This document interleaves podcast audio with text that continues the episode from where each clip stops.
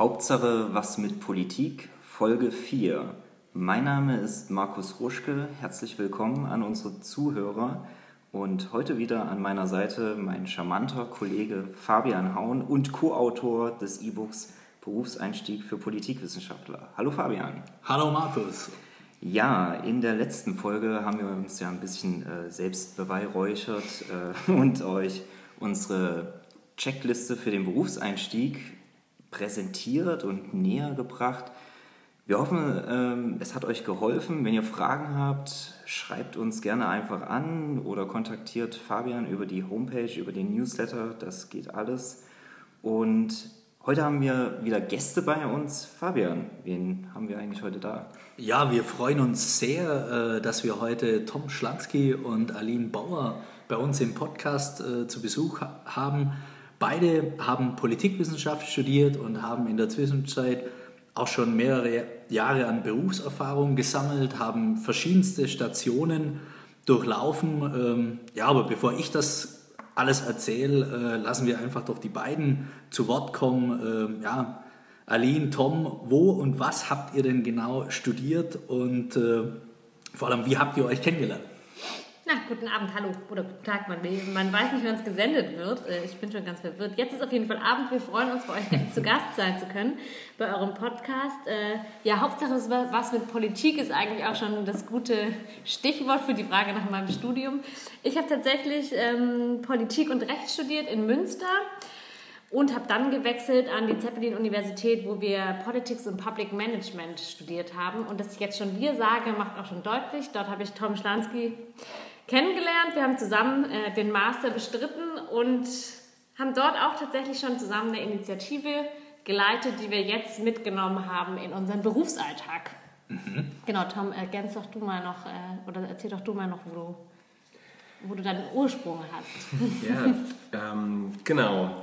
Ähm, mein Ursprung ist eigentlich, ich habe eine Informatikausbildung gemacht von vor vielen, vielen Jahren, habe danach an einer kleinen Fachhochschule in Wildau, unweit von Berlin, Wirtschaftsrecht studiert. Also, also von Informatik zu Wirtschaftsrecht. Korrekt.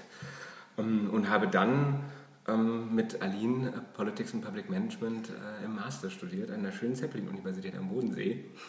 Wie, wie kamst du auf diesen Verlauf? Also, dass, dass man von Informatik auf Wirtschaftsrecht und dann auf Public Management. Ich glaube, ich war, war jemand, der ich glaube, ich habe meine erste Webseite irgendwie mit, weiß ich nicht, mit 10 oder 11 oder so gemacht und ich habe irgendwie schon mit 8, 9 Rechner auseinandergebaut und wieder zusammengebaut und die haben auch wieder funktioniert. und das hat mich halt interessiert und ich habe halt im Laufe der Ausbildung gemerkt, dass ich das gut kann, aber dass ich nicht den Rest meines Lebens ähm, das machen möchte, was ich da tue.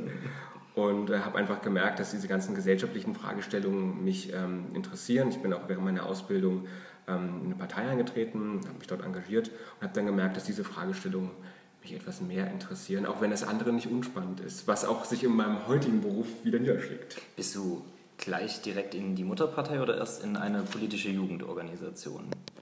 Nein, ich bin tatsächlich in die, in die äh, Hauptpartei eingestiegen und die politische Jugendorganisation gab es gratis mit dazu. Ah, das äh, Wer Bescheid weiß, der kann sich denken, welche das war. Aber das wollen wir hier nicht zur Diskussion stellen. Äh, fahr gerne weiter fort äh, zu deinem äh, ja, Werdegang.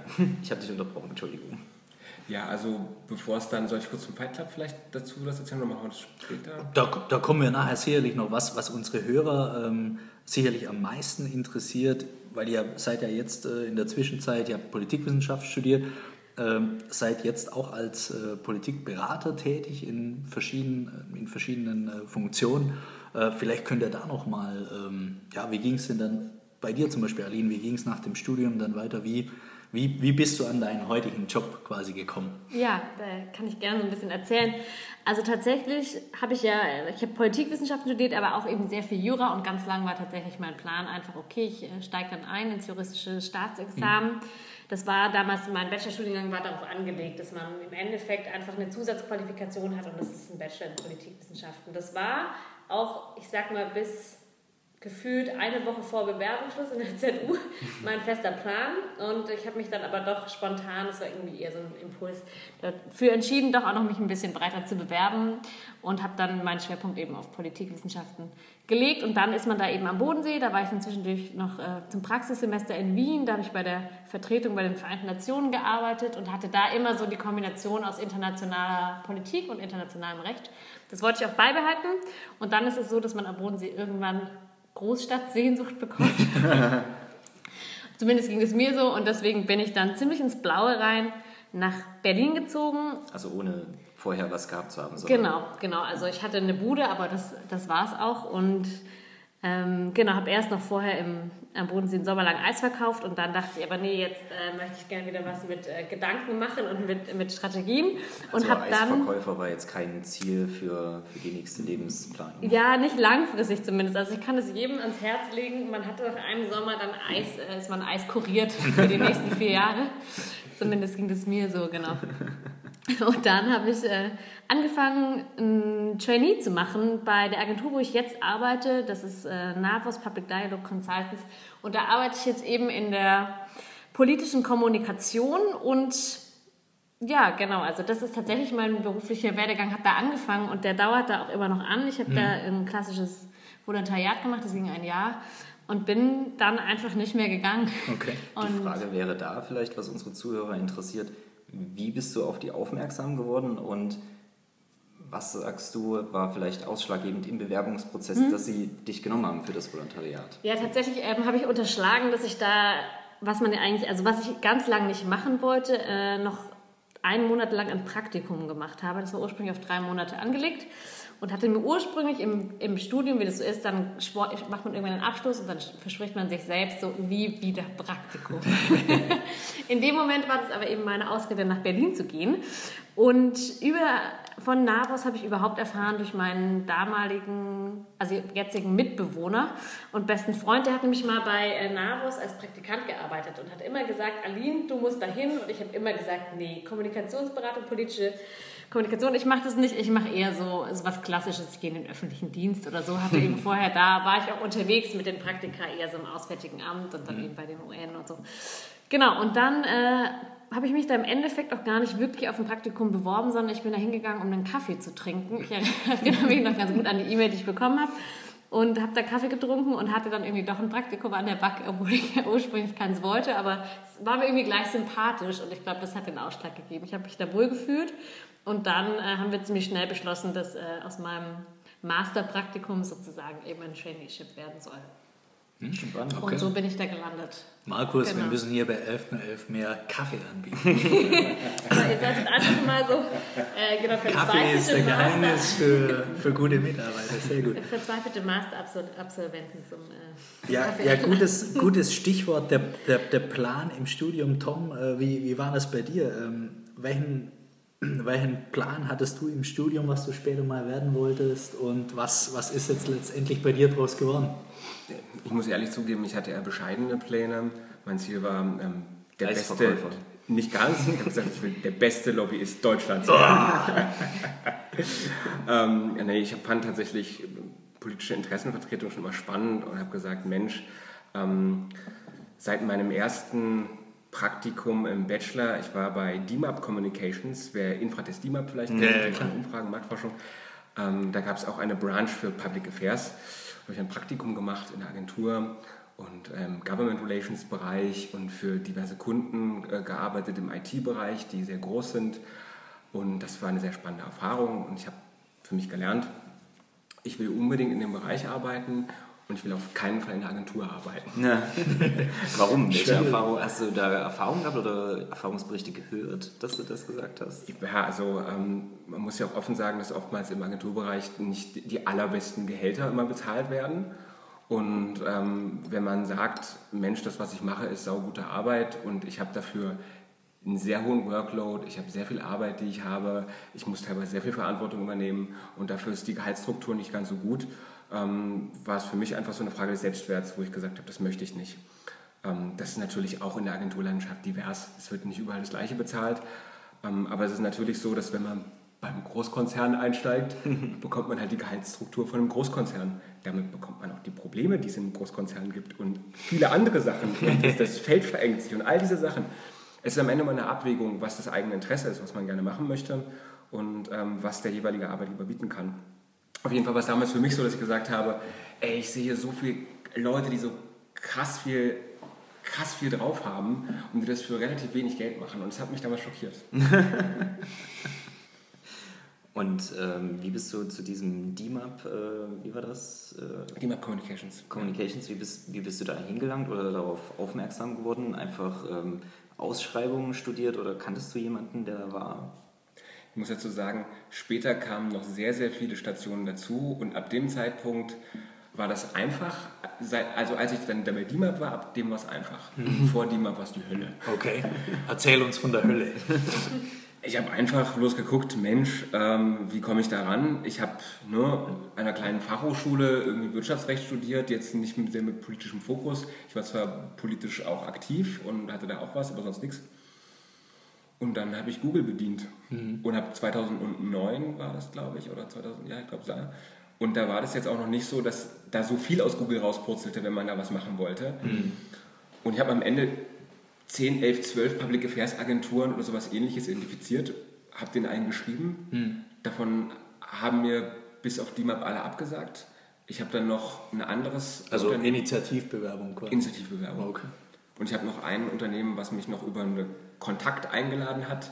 Das Gespräch war allerdings, man merkte, dass es durch einen Kontakt zustande kam. Einer mochte mich gerne, hat mich reingebracht. Die zwei, die vor mir saßen, fanden mich überhaupt gar nicht gut. Und das Gespräch war eigentlich nach drei Minuten war klar, dass das jetzt vorbei ist. Okay. Also in deinem Fall hat Netzwerk nicht viel geholfen. Nee. Bei den bisherigen Gesprächen war immer das Gegenteil ja der Fall. Also Suche im, im Internet, so soziale Netzwerke und so, hast du da mal irgendwie damals gesucht? Oder StudiVZ bot das damals noch nicht an, ja. äh, für irgendwie für einen Job was zu machen und äh, da gab es auch keine Gruppen in dem Bereich. Facebook war, war kaum benutzt zu dem Zeitpunkt und für Job noch nicht zu gebrauchen. Gab es damals schon Xing und LinkedIn? Äh, LinkedIn war Deutschland kein Mensch benutzt. Ja. Xing gab es schon, aber da gab es halt nicht so eine proaktive. Das ist ja auch ein Nischenbereich, Affairs. Mhm. Und da gab es noch nicht für diesen Nischenbereich da was Brauchbares. Ja, und sowohl man ja auch, ich weiß nicht, wenn man im Bachelor angefangen hat, das war ja dann wahrscheinlich bei dir auch ungefähr 2009 oder deine ersten Semester, so da hat man ja auch noch gar nicht unbedingt so ein Xing-Profil. Ja, was soll man da auch hinschreiben? Ich habe mein Abitur gemacht, das habe ich bestanden und da, da bin ich jetzt, hallo. Also da, da, hat man ja irgendwie nichts und da wird vor allem halt auch kein Externer auf einen aufmerksam. Aber wie ist denn da eure, also eure persönliche Erfahrung? Habt ihr sehr spät erst damit angefangen? Ich meine, wir müssen ja auch netzwerken als äh, Public Affairs äh, Berater oder Kommunikatoren. Habt ihr das sehr spät gemacht oder schon so zum Ende des Studiums hin? Ich sage immer unseren Praktikanten, die hier sind, legt das an, dann können wir uns jetzt schon vernetzen, wer weiß, wozu es gut ist. Hm. Also ich habe äh, im Studium angefangen, ich habe das hat bei Xing angefangen tatsächlich und das habe ich äh, zu Ende meines Bachelors gemacht, einfach auch genau mit dem Gedanken, dass man halt irgendwie jetzt die Station verlässt. Mir war dann klar, okay, ich ziehe weiter, verlasse Münster, verlasse irgendwie da so den Kreis so ein bisschen. Und dann ist man da ergänzend zu Facebook. Man will auch nicht, dass mm. jeder irgendwie seine Urlaubsfotos sieht. Stimmt, also privat, privates Profil, äh, aber Business-Profil. Ja, Genau, dass man da einfach irgendwie in Kontakt bleiben kann. Auch weil ich im Bachelor viel in Praktika war, dann mm. war das irgendwie so ganz gut. Aber LinkedIn habe ich tatsächlich erst zu Ende meines Masters gemacht. Und jetzt würde ich irgendwie sagen, benutze ich das wesentlich mehr als mm. Ja, vielleicht nur an der Stelle ein dezenter Hinweis äh, auf fabianhauen.de auf äh, meinem Blog habe ich, weil mich, weil mich dieses Thema auch, äh, mir ist das auch erst jetzt rückblickend, äh, ich habe das damals so konzentriert auch noch nicht gemacht, aber ähm, ich habe jetzt erst festgestellt in den letzten Jahren, wie, wie man soziale Netzwerke gezielt für die Jobsuche, gerade so im Bereich äh, Public Affairs und in anderen politiknahen äh, Berufen nutzen kann. Deswegen der Hinweis an euch, liebe Hörer, äh, wenn euch das interessiert, Schaut einfach mal auf fabianhaun.de, da findet ihr einen Blogbeitrag dazu, wie man eigentlich mit ziemlich einfachen Kniffen äh, da nach Jobs suchen kann. Ähm, aber ich wollte hier gar nicht zu lange unterbrechen. Äh, vielleicht. Ähm, das ja. war ja jetzt schon, äh, habt ihr gesagt, was das so an Erfahrung im, im Bewerbungsverlauf war. Aber was war denn so eure prägendste Erfahrung bei der Jobsuche? Vielleicht die positivste oder die negativste, die ihr gemacht habt? Es gibt ja Leute, die sind sehr lange arbeitslos, andere, die ähm, haben da sehr positive Erfahrungen mit ihrem Netzwerk. Was, was ist so eure prägendste ähm, Erfahrung bei der Jobsuche gewesen? Also ich muss sagen, ich war da sehr ungeduldig. Das Ungeduldig, die Ungeduld war eigentlich für mich so ein bisschen die prägendste Erfahrung.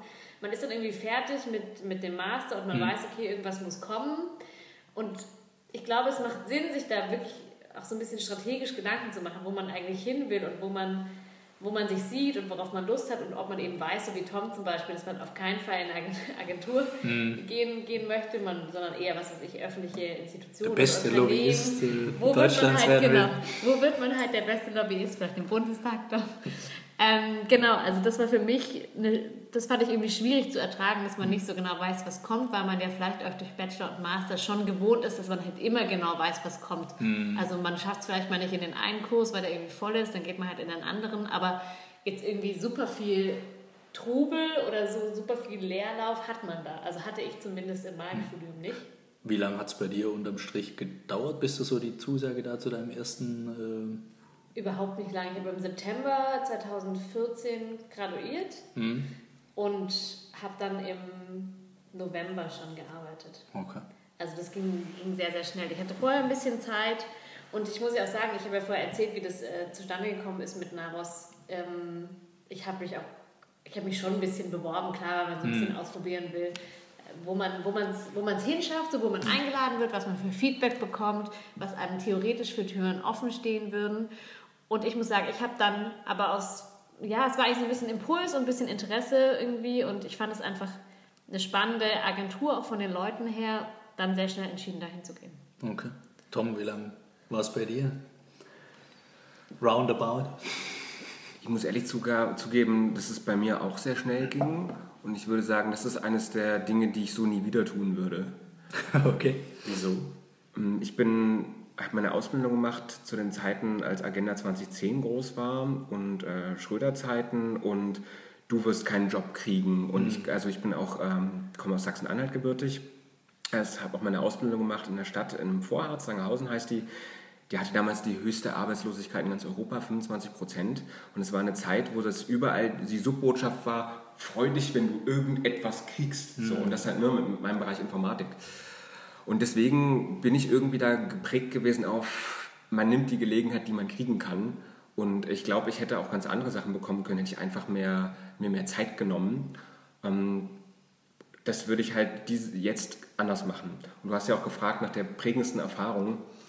Ich würde sagen, die prägendste war durchaus, dass ich, das fing mal an im Praktikumssuche im Master. Ich wollte ins europäische Ausland und zwar ich wollte nach Brüssel und ich wollte bei einem Großkonzern dort ein Praktikum machen im Bereich Public Affairs. Mhm. Habe ich mir als Ziel gesetzt, habe ich dann innerhalb von, ich glaube, zwei Monaten dann auch zwei Angebote gehabt, mhm. habe mich für eins entschieden und drei Wochen bevor das losging, also war alles schon vier, fünf Monate vorher in Sack und Tüten, dann kam vor drei, drei Wochen, bevor es losgehen sollte, dann die Meldung, dass es nicht klappt. Hm, Oha, okay. haben Sie gesagt, warum? Ähm, also das habe ich so noch nicht erlebt, dass noch ein Großkonzern so unzuverlässig agiert, drei Wochen vorher. Ich hatte natürlich keinen Vertrag unterschrieben, weil das ist in Brüssel, in einem Standort und ne, ich habe das immer so gemacht bei Auslandspraktikern, dass ich dann da hinkam und dann so. Vor Ort wird dann unterschrieben, ja. alles so, andere. So Handshake normalerweise ja. und äh, ja, man, das darf man natürlich dann nicht so offen sagen, aber die Frau mochte mich und hat mir dann über Hintertür das gesagt, so ja, da gab es einen sehr hohen Chef, der jemanden reingeschoben hat und da konnte man leider nicht und sehr, sehr unangenehm, sehr peinlich, mhm. aber geht nicht anders. Und okay. da stand ich plötzlich äh, drei Wochen vorher ohne was da und da bin ich dann äh, zum, äh, nach Berlin gegangen und habe zwei Monate quasi äh, noch ein nettes Praktikum reingeschoben, aber ich hatte schon irgendwie vier in Berlin, deswegen war das dann nicht ganz so, ganz so reizvoll. Aber es war damals bei Collaboratory, einem äh, NGO, was von Google initiiert war, war auch sehr spannend. Hätte ich auch sonst nicht gemacht, die Erfahrung war auch cool. Ähm, aber trotzdem wäre ich doch gerne nach Brüssel gegangen. Ja, verständlich. Und entschuldige, noch das, noch das andere war, als ich nach dem Master dann fertig war, um der beste Lobbyist des Universums zu werden. Also ich hoffe, es ist klar, dass es ein bisschen ironisch auch ja, gebrochen ist. Ja. ja. Ähm, auch wieder meine Zielsetzung, bei einem IT-affinen Großkonzern reinzukommen im Lobbying. Und ich hatte es Welcher über das wohl sein könnte. wel- welche das sein könnten, welche 8, 9, 10 es gibt.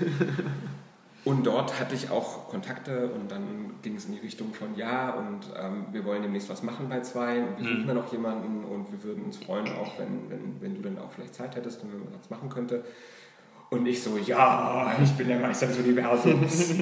und so der Plan, wo ich hingearbeitet habe, tatsächlich, also Masterzeit war wirklich, ich wollte den Job haben in dem Bereich, habe darauf hingearbeitet, wirklich so Checklist, zack, zack, zack, abgearbeitet.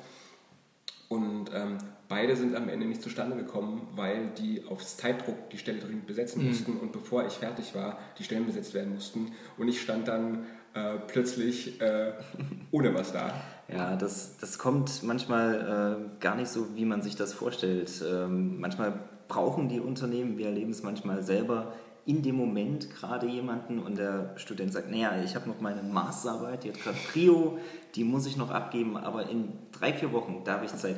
Und das Unternehmen sagt, nee, ist nicht. Also manchmal spielt auch Zeit äh, eine wichtige Rolle. Zur richtigen Zeit, am richtigen Ort. Ich kann mich erinnern, ich hatte ein Praktikum bei der Adenauer Stiftung in Thüringen und mein äh, Chef da, also nicht der Direkte, sondern äh, der Vorgesetzte, der ist damals äh, zu seiner Stelle gekommen, weil er zur richtigen Zeit am richtigen Ort war. Da hatte jemand aufgehört, er war gerade fertig und nach dem Praktikum Anschluss.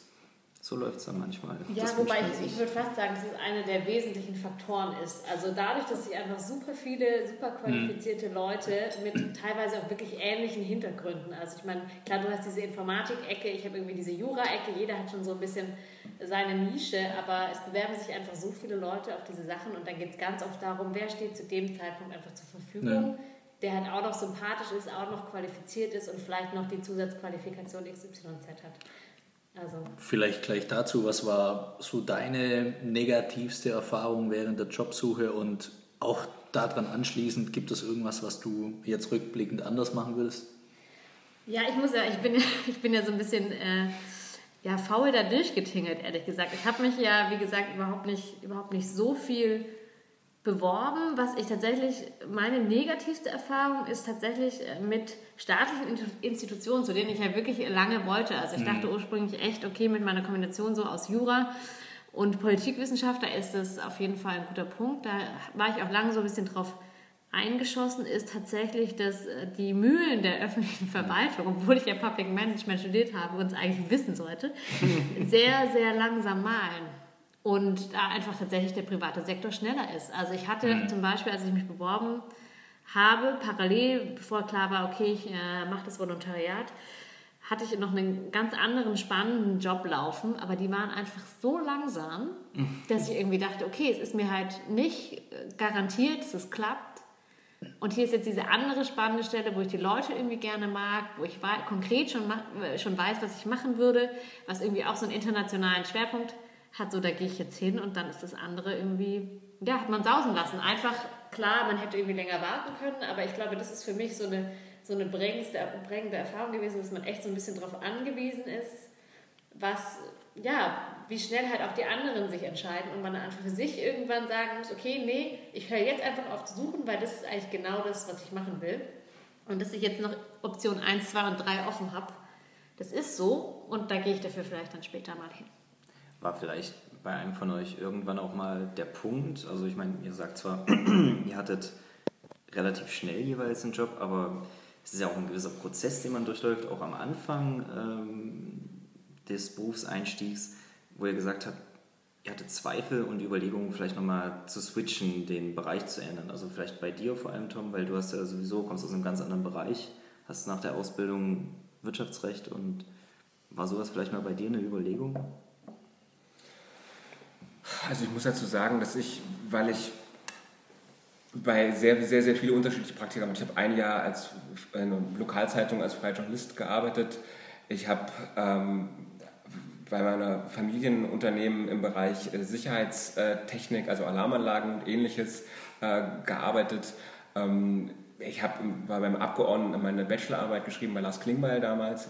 Ähm, und ich habe, keine Ahnung, ne, Agenturpraktikum und ich war bei, der Deutschen Post äh, ein Konzernrepräsentanz im Lobbying ein Praktikum und noch viele Sachen, die mir jetzt gar nicht mehr einfallen, weil es so viele waren.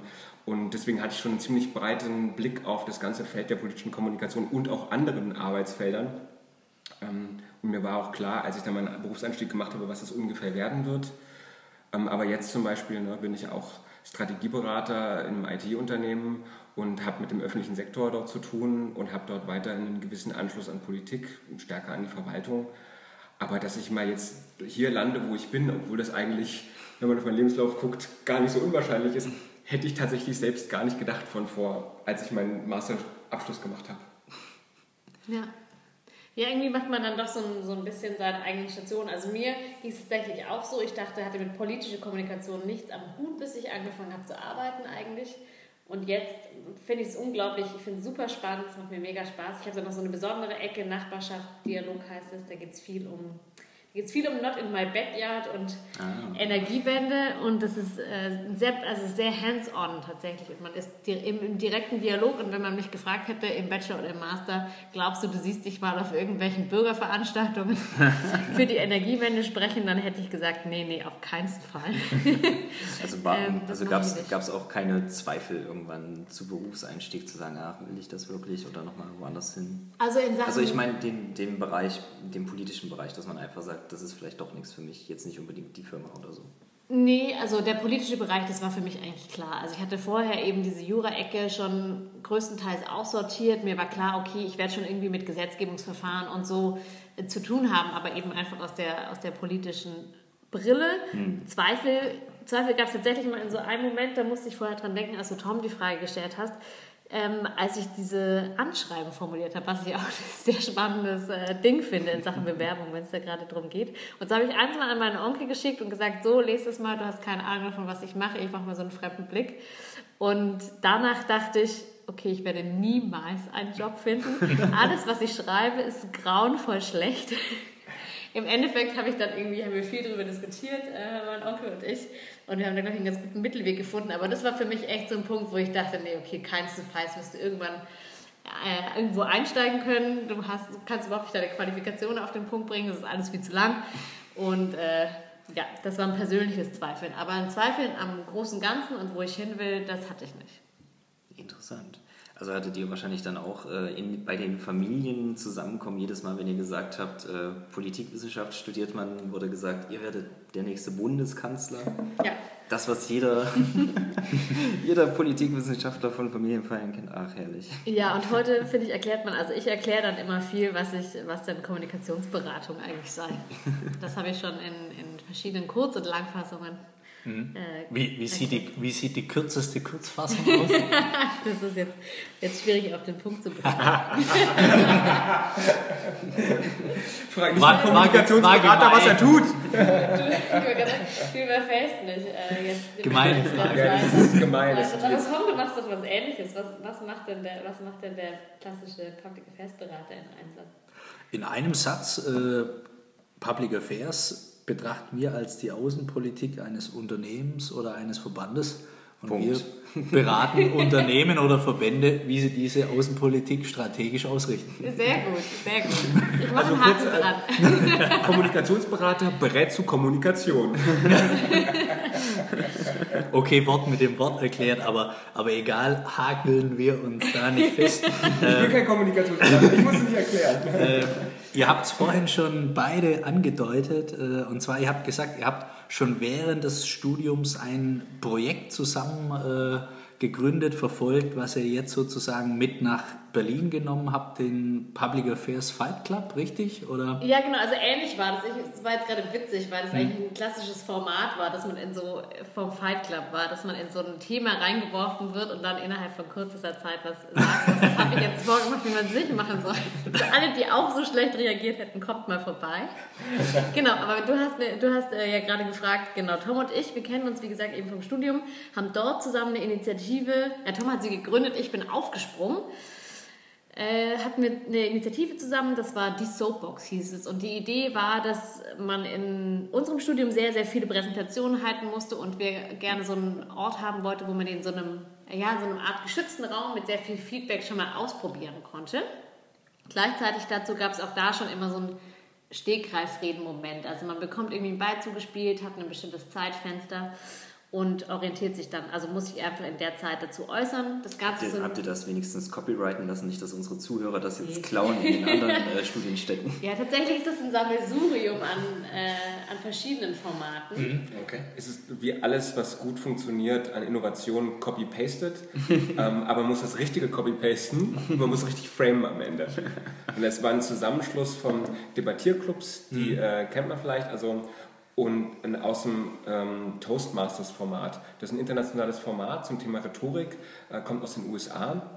Da kann man eben mit ganz viel Feedback lernen, Präsentationen halten im geschützten Raum, von allen anderen Feedback bekommen, dann gibt es Kurzreden. Und da gibt es solche Leute, die zum Beispiel, wenn jemand äh sagt, klingeln müssen und der andere hat die Aufgabe zum Beispiel die Zeit zu nehmen. Man muss den Beitrag innerhalb von zwei bis drei Minuten machen. Der achtet dann darauf und jeder hat gegenseitig eine Aufgabe und man lernt dann natürlich, wenn man jedes Mal eine neue Perspektive einnimmt, wenn man kommt, auch andere Aspekte der Kommunikation, nochmal direkt Kommunikation kennen. Und das zusammen mit dem Debattierformat vereint war quasi Soapbox, das der einzige Ort in ganz Deutschland, wo das, das kombiniert gab in der Form. Und es hat sehr gut funktioniert. Genau, da war immer viel los bei unseren Treffen und da hat man irgendwie so gemerkt, okay, das ist echt so ein Format, das fehlt irgendwie in der Stud- Studierendenlandschaft, obwohl es an der Zeppelin-Uni wirklich viele, viele Initiativen gab. Aber irgendwas, was so diese Kommunikation, diese Kombination aus Inhalten, Präsentation und Rhetorikelementen und vor allem eben dieser Feedback-Komponente hatte, das gab es da eben nicht. Und genau das war irgendwie auch der Gedanke, da kannten wir uns her, das haben wir zusammen ausprobiert und dann waren wir beide in Berlin und es war klar, dass ich hier bleibe. Und dann rief Tom mich an und sagt, Aline, wir gründen den Public Affairs Fight Club. Großartig. Und dann habe ich gesagt, ja klar, was ist das? genau, Tom, und vielleicht kannst du noch mal sagen, äh, was du mir damals gesagt hast, was es eigentlich ist. Praxis statt Stammtisch. Das, Das Problem, Satz. das Problem, was wir haben in Berlin, wir haben ganz viele tolle Stammtische. Ja. Aber oftmals ging es zumindest mir so und euch vielleicht auch. Man geht dahin, man ist zwei Stunden da oder drei Stunden, wenn es gut läuft, vielleicht vier Stunden mit viel Bier. Aber was hat man am Ende mitgenommen? Man lernt vielleicht ein, zwei neue Leute kennen. Im schlechtesten Fall lernt man die Leute kennen, die man sowieso schon kennt. Und ähm, an Inhalten kommt nicht so viel rum. Und deswegen ist der Public Affairs Fight Club das Angebot, dass man eben sich rhetorisch gemeinsam weiterbildet in einem geschützten Raum, weil gerade junge Berater das Problem haben, nicht so richtig einen Ort zu haben, wo sie mal ausprobieren können und noch gar nicht wissen, richtig wissen, wie sie eigentlich ankommen. Ja. Und diesen Ort bieten wir im Public Affairs Fight Club. Und zwar haben wir immer ein inhaltliches Thema, das kann ganz breit sein. Wir haben zum Beispiel Public Diplomacy mal im Fight Club gehabt. Okay. Jetzt haben wir aktuell einen zum Thema Zivilgesellschaft, Good Lobbying versus Bad Lobbying, diese Thematik. Und es gibt dann dieses Oberthema.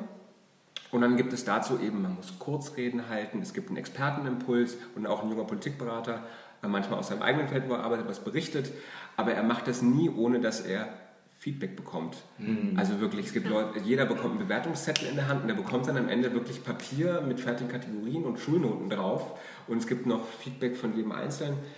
Kurz sagen, das viele Feedback plus das inhaltliche Oberthema plus dass jeder beitragen kann und jeder am Ende rausgeht mit, ey, ich habe heute was gelernt über mich, weil vier andere haben mir gesagt, wie ich dort gewirkt habe und welchen Eindruck ich hinterlassen habe und habe auch wirklich sprechen können und saß nicht nur da und habe irgendwie zugehört. Also es ist wirklich, man kommt in die Praxis, tut was und lernt dabei natürlich auch sehr viele spannende Leute kennen, die auch im Politikbereich unterwegs sind. Ja.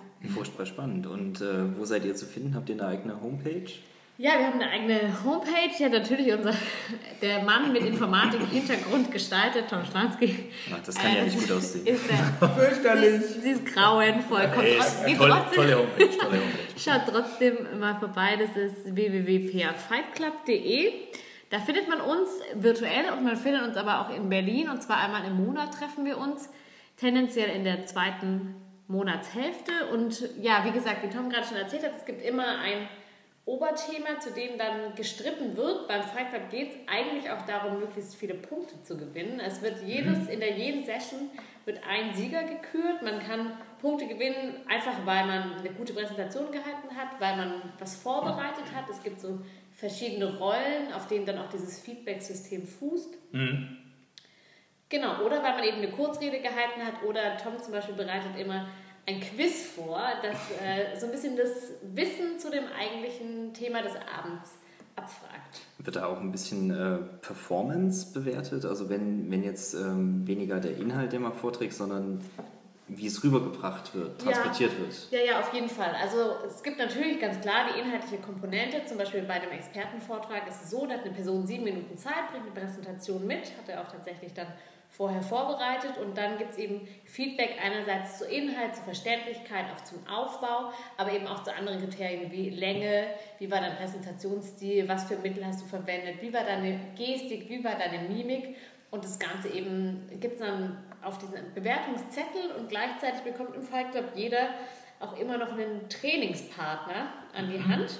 Das heißt, äh, in jedem, in jedem Treffen, zu dem man kommt, hat man ein Gegenüber, das, äh, der einem dann oder die einem dann nochmal Feedback gibt zu, zu den einzelnen ja, Redebeiträgen, die man hatte. Und man kann kurz sagen, es klingt wahnsinnig komplex. und wenn man erstmal da ist, ist alles ganz entspannt. Also ihr nehmt die Leute an die Hand und keiner muss sich verstecken. Und, äh es genau. ist wirklich, alle Leute sagen am Ende total cool, ich habe super yeah. viel mitgebracht und, und freuen sich. Und äh, am Anfang kann es wirklich ein kleines Tick einschüchtern wirken, gerade wenn wir so viel erzählen, was es alles gibt.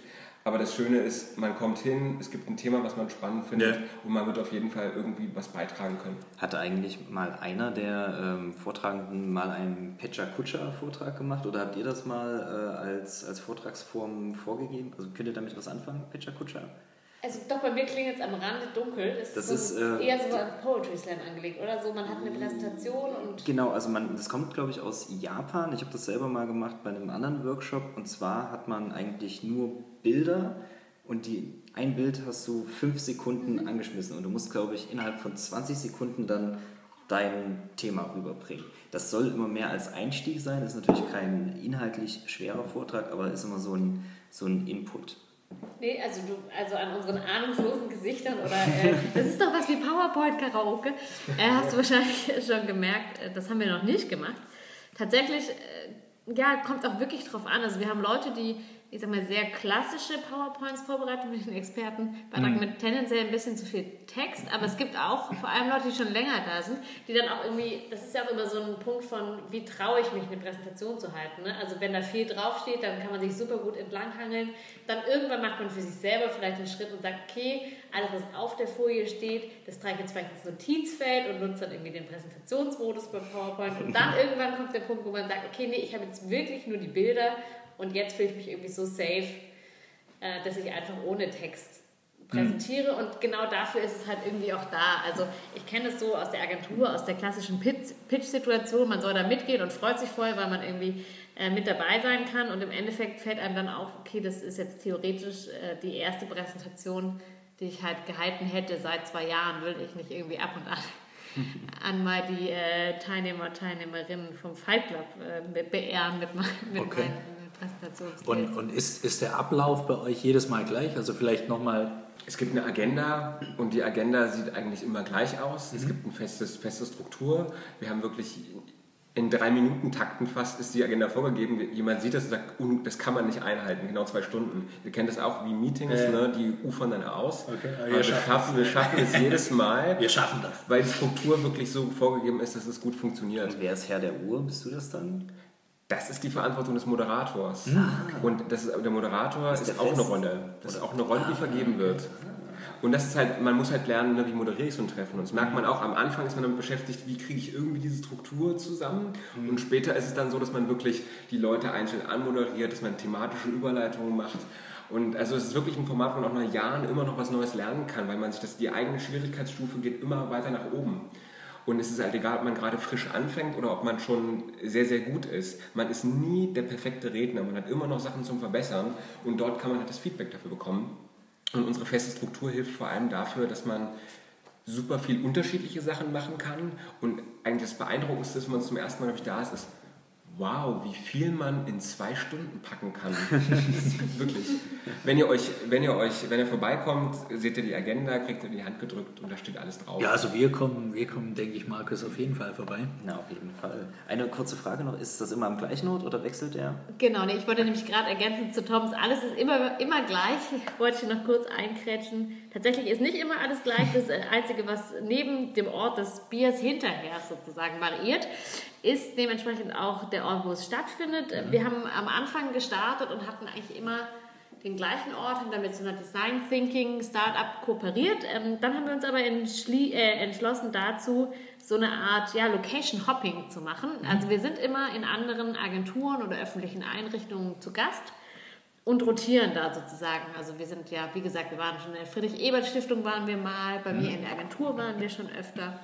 Bei Börsen Marsteller Ge sehr gerne. Genau, da waren wir auch schon und gucken immer schön aus Brandenburg ein Tor.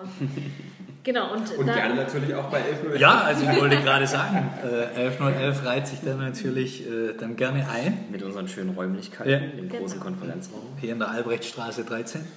Sehr gut. Ja, wir freuen uns, wenn, wenn wir mal hier vorbeikommen können. Weil es ist ja auch irgendwie, ich bin ja vorher auch hier reingekommen und habe gesagt, ich finde es super spannend, immer mal zu sehen, wie diese Agenturen eigentlich aussehen. Also man kennt die Homepage natürlich und man kennt irgendwie, ja, man weiß auch irgendwie vielleicht zwei Kunden oder was sie so grob machen. Aber dann tatsächlich vor Ort zu sein, das finde ich irgendwie eine schöne Gelegenheit. Und das war auch einer der Gründe, weshalb wir gesagt haben, okay, wir entscheiden uns gegen einen fixen Ort und äh, sind immer so ein bisschen Nomaden. Oder immer zu Gast oder so, was eben auch. Spannend. Ja, Fabian, willst du die abschließende Frage stellen oder willst du mir das überlassen? Äh, ja, also ich, äh, ich stelle vielleicht noch eine abschließende Frage. Ähm, was, was unsere Zuhörer natürlich auch immer interessiert, ist äh, eine ganz klassische Frage. Ähm, ja, welchen Rat würdet ihr Berufseinsteigern mitgeben, die sich genau für eure jetzigen Jobs äh, interessieren, was sie denn machen sollen? Vielleicht, ja, wer von euch mag anfangen? Ich hab, kam vielleicht heute durch im Gespräch. Ich habe mir seit Ende meiner Bachelorphase sehr intensiv Gedanken gemacht. Ich habe wirklich geschaut, okay, wo kriege ich mein Stipendium als nächstes? Welche Praktika, wo muss ich gemacht haben, um dahin zu bekommen? Welche Kontakte brauche ich wo? Sehr intensiv vorbereitet und bin am Ende ganz woanders gelandet. Kurzerhand, ich habe das erlebt im Studium, im Master war es so, ich war einer der ganz wenigen, die ganz genau wussten, was sie wollten. Und es hat mir wahnsinnig geholfen, dass ich genau das tun konnte. Ich konnte die Schritte wirklich super vorbereiten, dahin arbeiten. Es hat ich habe davon profitiert, aber am Ende festgestellt, ich bin doch ganz woanders gelandet. Also das Learning ist, setzt euch ein Ziel, macht euch einen Plan, aber seid nicht überrascht, wenn es ganz anders kommt. Und das ist auch vollkommen okay. Ja, ich, ich würde es tatsächlich, also für mich persönlich würde ich es ein bisschen anders ziehen, weil ich eben nicht, ich bin genau nicht so krass strukturiert angegangen. Also mir war schon auch klar, okay, ich will unbedingt mal eine internationale Organisation sehen und das will ich auf jeden Fall machen und dazu brauche ich ein Stipendium und dann mache ich das so Step by Step. Aber ich habe schon immer sehr doll rechts und sehr doll links davon geguckt, was es irgendwie sonst noch für Möglichkeiten gibt. Und dann würde ich, für mich ist der wesentliche Rat wirklich, also jetzt mal abgesehen von der Thematik, dass man sich so einen gewissen Grad an Gelassenheit nicht nehmen lässt, wenn man einen Job sucht. Einfach weil, weil man sonst auch sehr schnell so opportunitätsgetrieben ist. Im Sinne von, okay, hier gibt sich jetzt ein Fenster auf und ich fühle mich jetzt irgendwie verpflichtet, das zu nehmen, weil vielleicht das zweite und das dritte Fenster dann nicht klappt, sondern erst wieder das vierte. Und das war für mich was, wo ich jetzt denke, das ist für mich super gut gelaufen so, aber es hätte halt auch irgendwie entspannter sein können und man hätte sich selbst irgendwie nicht so einen Druck machen können wenn man da so ein bisschen mehr Selbstvertrauen. Ich glaube, es hat viel mit Selbstvertrauen zu tun und der, dem Anspruch an sich selber, dass man eben so einen Plan hat, den man verfolgt und dann irgendwie denkt, okay, ich muss jetzt performen. Den einzigen Tipp, den glaube ich jedem, jedem geben kann im Politikbereich, ähm, es ist nicht eine Art von Qualifikation, die man in diesem Studium erlangt, die anwendbar wäre auf genau diese und jene Jobs, sondern es gibt einem die Möglichkeit, unfassbar viel Praxiserfahrung in ganz vielen unterschiedlichen Bereichen zu sammeln und für sich herauszufinden, was macht mir Spaß. Gar nicht der konkrete Job, aber welche Tätigkeiten eigentlich, welche Art zu denken macht mir eigentlich Spaß. Und es ist eine tolle Gelegenheit. Also wenn ihr ein Studium der Politikwissenschaft macht, macht so viele Praktika, wie ihr Bock habt. So und geht raus, auch unterschiedliche Sachen. Ihr werdet am Ende davon auf jeden Fall profitieren. Ein super Schlusswort, Ja. wie ich finde. Also da haben wir eigentlich nichts mehr zu ergänzen. Ähm, bleibt uns, Fabian, eigentlich nur noch der Hinweis nochmal auf unser E-Book. Genau, also wie gesagt, ganz, ganz viele tolle Tipps und Erfahrungen und herzlichen Dank an euch beide, äh, liebe Aline, lieber Tom, dass, dass ihr hier wart. Nochmal an der Stelle auch der Hinweis, äh, wenn ihr die beiden äh, wiedersehen und äh, auch persönlich mit Fragen löchern wollt, äh, meldet euch beim Public Affairs Fight Club an unter pafightclub.de. Einfach E-Mail-Adresse eingeben, Datenschutz, alles äh, safe. Und ähm, wir werden da auf jeden Fall vorbeischauen, Markus und ich. Noch ein kleiner Tipp am, am Rande, wenn ihr äh, die Tipps und äh, Erfahrungen von Markus und mir äh, in gebündelter Form haben wollt, dann äh, schaut einfach auf fabianhaun.de, da findet ihr unser kompaktes E-Book mit über 100 Tipps für den Berufseinstieg mit Politikwissenschaft. Äh, wir haben auch einen kleinen Newsletter, äh, tragt da auch einfach unter fabianhaun.de äh, eure E-Mail-Adresse ein, dann verpasst ihr keine Podcast-Folge mehr und bekommt ganz, ganz viele Tipps rund um den Berufseinstieg und aus dem Arbeitsalltag, aus vielen politiknahen Berufen.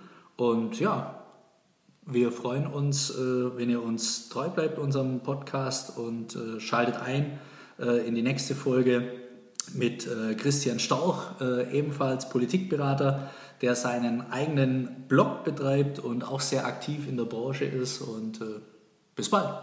Bis bald. Tschüss. Ciao.